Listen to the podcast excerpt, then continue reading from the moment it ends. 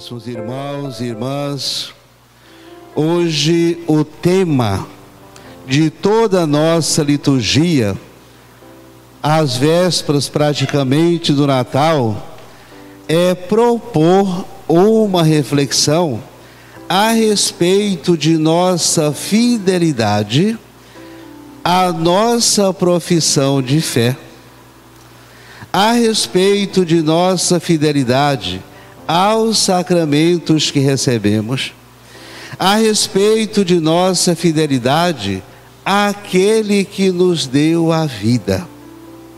E o próprio Cristo diz: quem é fiel nas pequenas coisas, Deus confiará mais e abundantemente e enriquecerá aquele que oferece doa-se e sabe fazer essa relação de entrega, de confiança. Toda a nossa fé é construída em cima disso. Se não houver fidelidade, as pessoas que ficam correndo para lá e para cá, atrás de milagre, de uma coisa ou de outra, atrás das aparições, o milagre está dentro de você. A sua fé constrói o milagre. Se tivéssemos fé do tamanho de um grão de mostarda, diríamos a uma moreira: arranca-te daqui e planta-te no mar, e ela nos vos obedeceria. A nossa fé é muito ínfima, às vezes muito pequena, incapaz de promover o milagre que você precisa. O nosso milagre é realizado à medida de nossa fé. E grande parte dos milagres de Jesus, ele diz: seja feito o tamanho de sua fé. A tua fé te salvou. Ou seja, é preciso dar o passo, é preciso caminhar. E a primeira leitura a segunda Samuel nos fala exatamente sobre isso.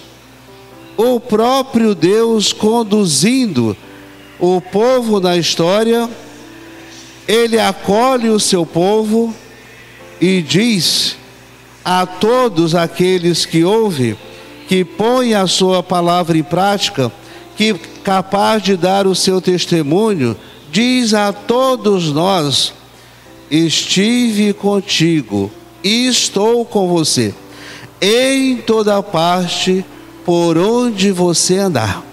Ou seja, aqui está o ponto. Deus é o princípio, o meio e o fim de todos nós. Nada acontece sem a sua presença. Nada acontece sem a sua permissão. Nada acontece sem estar presente diante de Deus essa graça do sim e do não.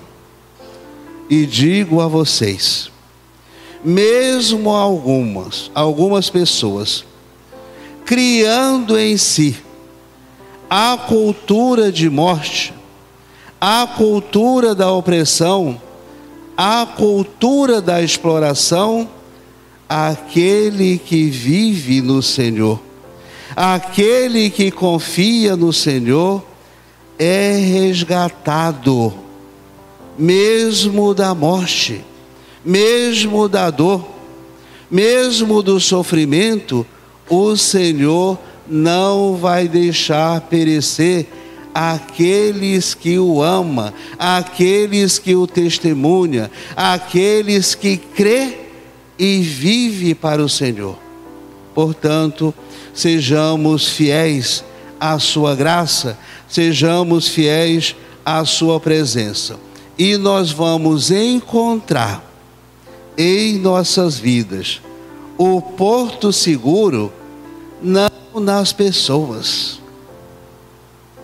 São importantes para a gente.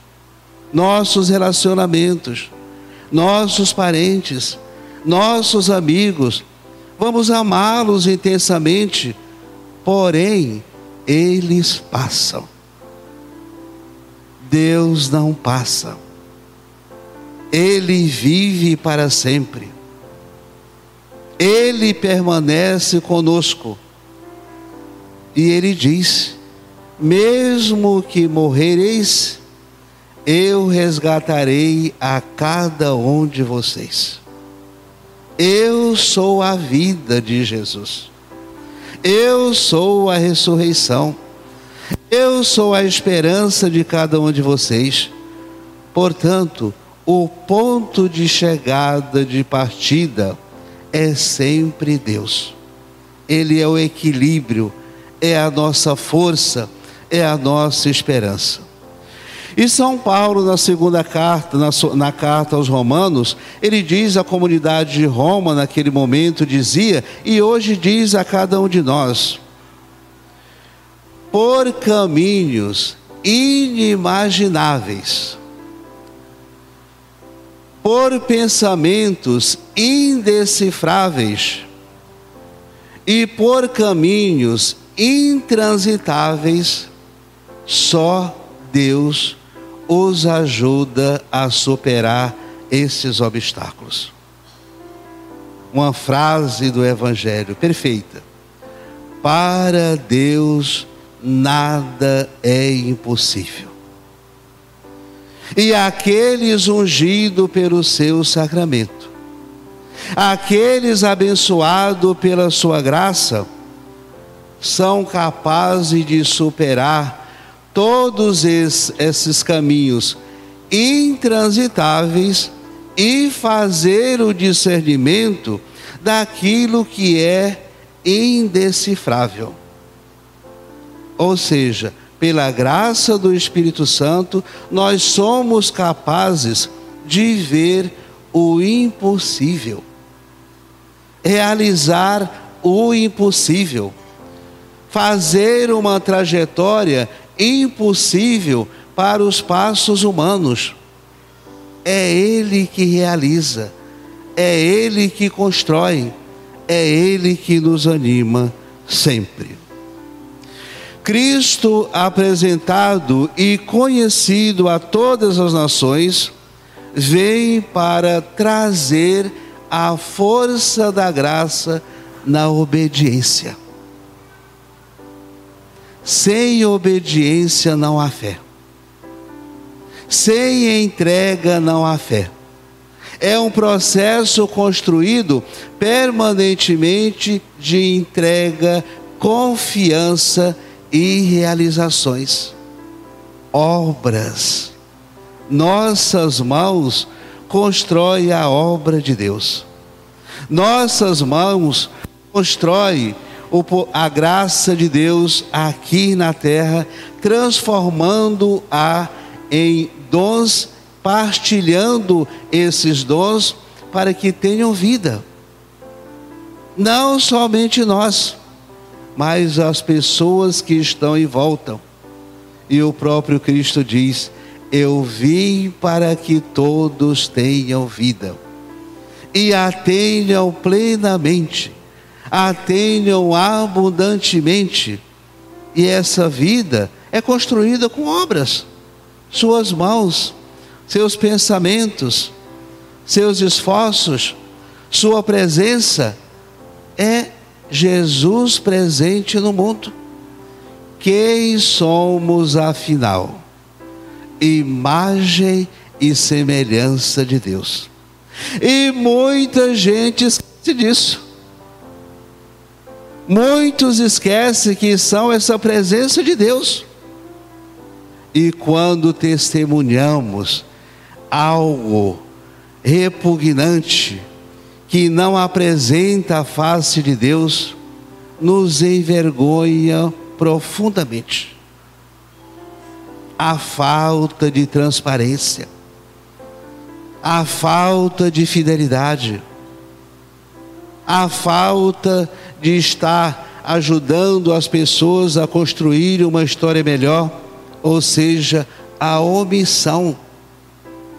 O outro não me interessa? Interessa. O outro é a imagem e semelhança de Deus. É um equívoco eu abandonar as pessoas, esquecer as pessoas, e dizer que amo a Deus. Deus está no outro. O meu irmão é a imagem de Deus. E se eu abandono essa imagem que está na minha frente, se eu abandono essa imagem de Deus que convive comigo, se eu abandono essa imagem de Deus que precisa de mim, é um equívoco de fé. Se eu ignoro o meu irmão que eu vejo, como posso dizer que amo a Deus que não vejo? Diz a Sagrada Escritura é nós enganarmos a nós mesmos. É um equívoco. Nossa Senhora nos ajuda a ter uma compreensão disso. O anjo a interpela no Evangelho e diz: alegra-te. É o momento da encarnação daquele que traz a salvação à humanidade. Alegra-te, cheia de graça, o Senhor está contigo e encontrastes graça diante de Deus. Estas frases deviam ser nossa oração diária. Ao levantar pela manhã, alegrai-vos no Senhor. É o milagre maior, é o bem maior à sua vida Alegre-se no Senhor, o Senhor está contigo. É a saudação que Deus nos sauda todos os dias, é a saudação da vida, é a saudação da alegria, é a saudação da fé. E encontrastes graças diante de Deus. A vida é esse bem maior. Naquele momento em que o anjo do Senhor, o enviado de Deus, sauda Maria, já é a concepção de Jesus. É o mistério da vida. Só uma palavra de Deus, pronunciado pela boca de um anjo, foi suficiente para trazer do céu toda a bênção para a terra. A força de Deus é estupenda, é milagrosa. A palavra faz o milagre. Vamos dar atenção àquilo que ouvimos no Evangelho. A palavra edifica, a palavra transforma. E Nossa Senhora, profundamente concentrada, fica meio perturbado de uma forma desconfortável, porque não era comum essa saudação, nunca foi comum na história, e ela foi essa graciada. Fica desconfortável. E o anjo continua: Eis que conceberás e darás à luz um filho ele será chamado Filho do Altíssimo e reinará para sempre. Nossa Senhora não diz, seu anjo, espera um pouquinho, volta amanhã, que eu vou consultar o meu marido, meu esposo, minha família, meus familiares. Não diz isso, não. Geralmente, a gente, para dar uma resposta, essa experiência pastoral a gente tem quando pede alguém para assumir uma pastoral, uma pastoral, um movimento aqui tão pequeno diante desse milagre. A pessoa diz: Padre Pedro, eu vou pensar. Vou consultar meus filhos, vou consultar meu marido, minha esposa, vou consultar, vou ver o meu trabalho. E demora para dar essa resposta às vezes nem dá. A gente tem que ir atrás. Fulano, que eu te pedi. Isso é uma bênção. Esse milagre hoje, essa presença, para a gente ser mais rápido na nossa conversão. A conversão é para hoje. A santidade é para hoje. Quem tem fome não espera para amanhã. A mudança tem que acontecer agora. E Nossa Senhora diz automaticamente, com todas as dúvidas que tem, mas ela entrega, confia. É a dinâmica de nossa fé. Às vezes nós custamos entregar a nossa vida, custamos confiar em Deus, custamos fazer, dar os primeiros passos. E Nossa Senhora vem hoje iluminar nossas consciências. Diga sim à vida, diga sim à sua santidade, diga sim à sua conversão Diga sim à necessidade do outro. Diga sim a superar a fome do outro. Diga sim a superar a dor do outro. É com o sim que há a dinâmica da mudança. E nós, irmãos e irmãs, somos esse instrumento da mudança. O milagre não cai, não cai pronto. Você é o instrumento do milagre. Você é o instrumento de Deus. E Deus é perfeito. Escolhe um ser humano para fazer a sua casa. Escolhe um ser humano para fazer a sua morada. É dizer a você, a mim e a todos nós: é em, na vida de cada um de nós que acontece o milagre e que Deus vem morar. O Natal é o renascimento. E Cristo renasce não é aqui não no chão. É no seu coração. Cristo renasce na sua vida. Cristo renasce na sua casa. Cristo renasce nos seus propósitos de uma vida nova. Creia nisso.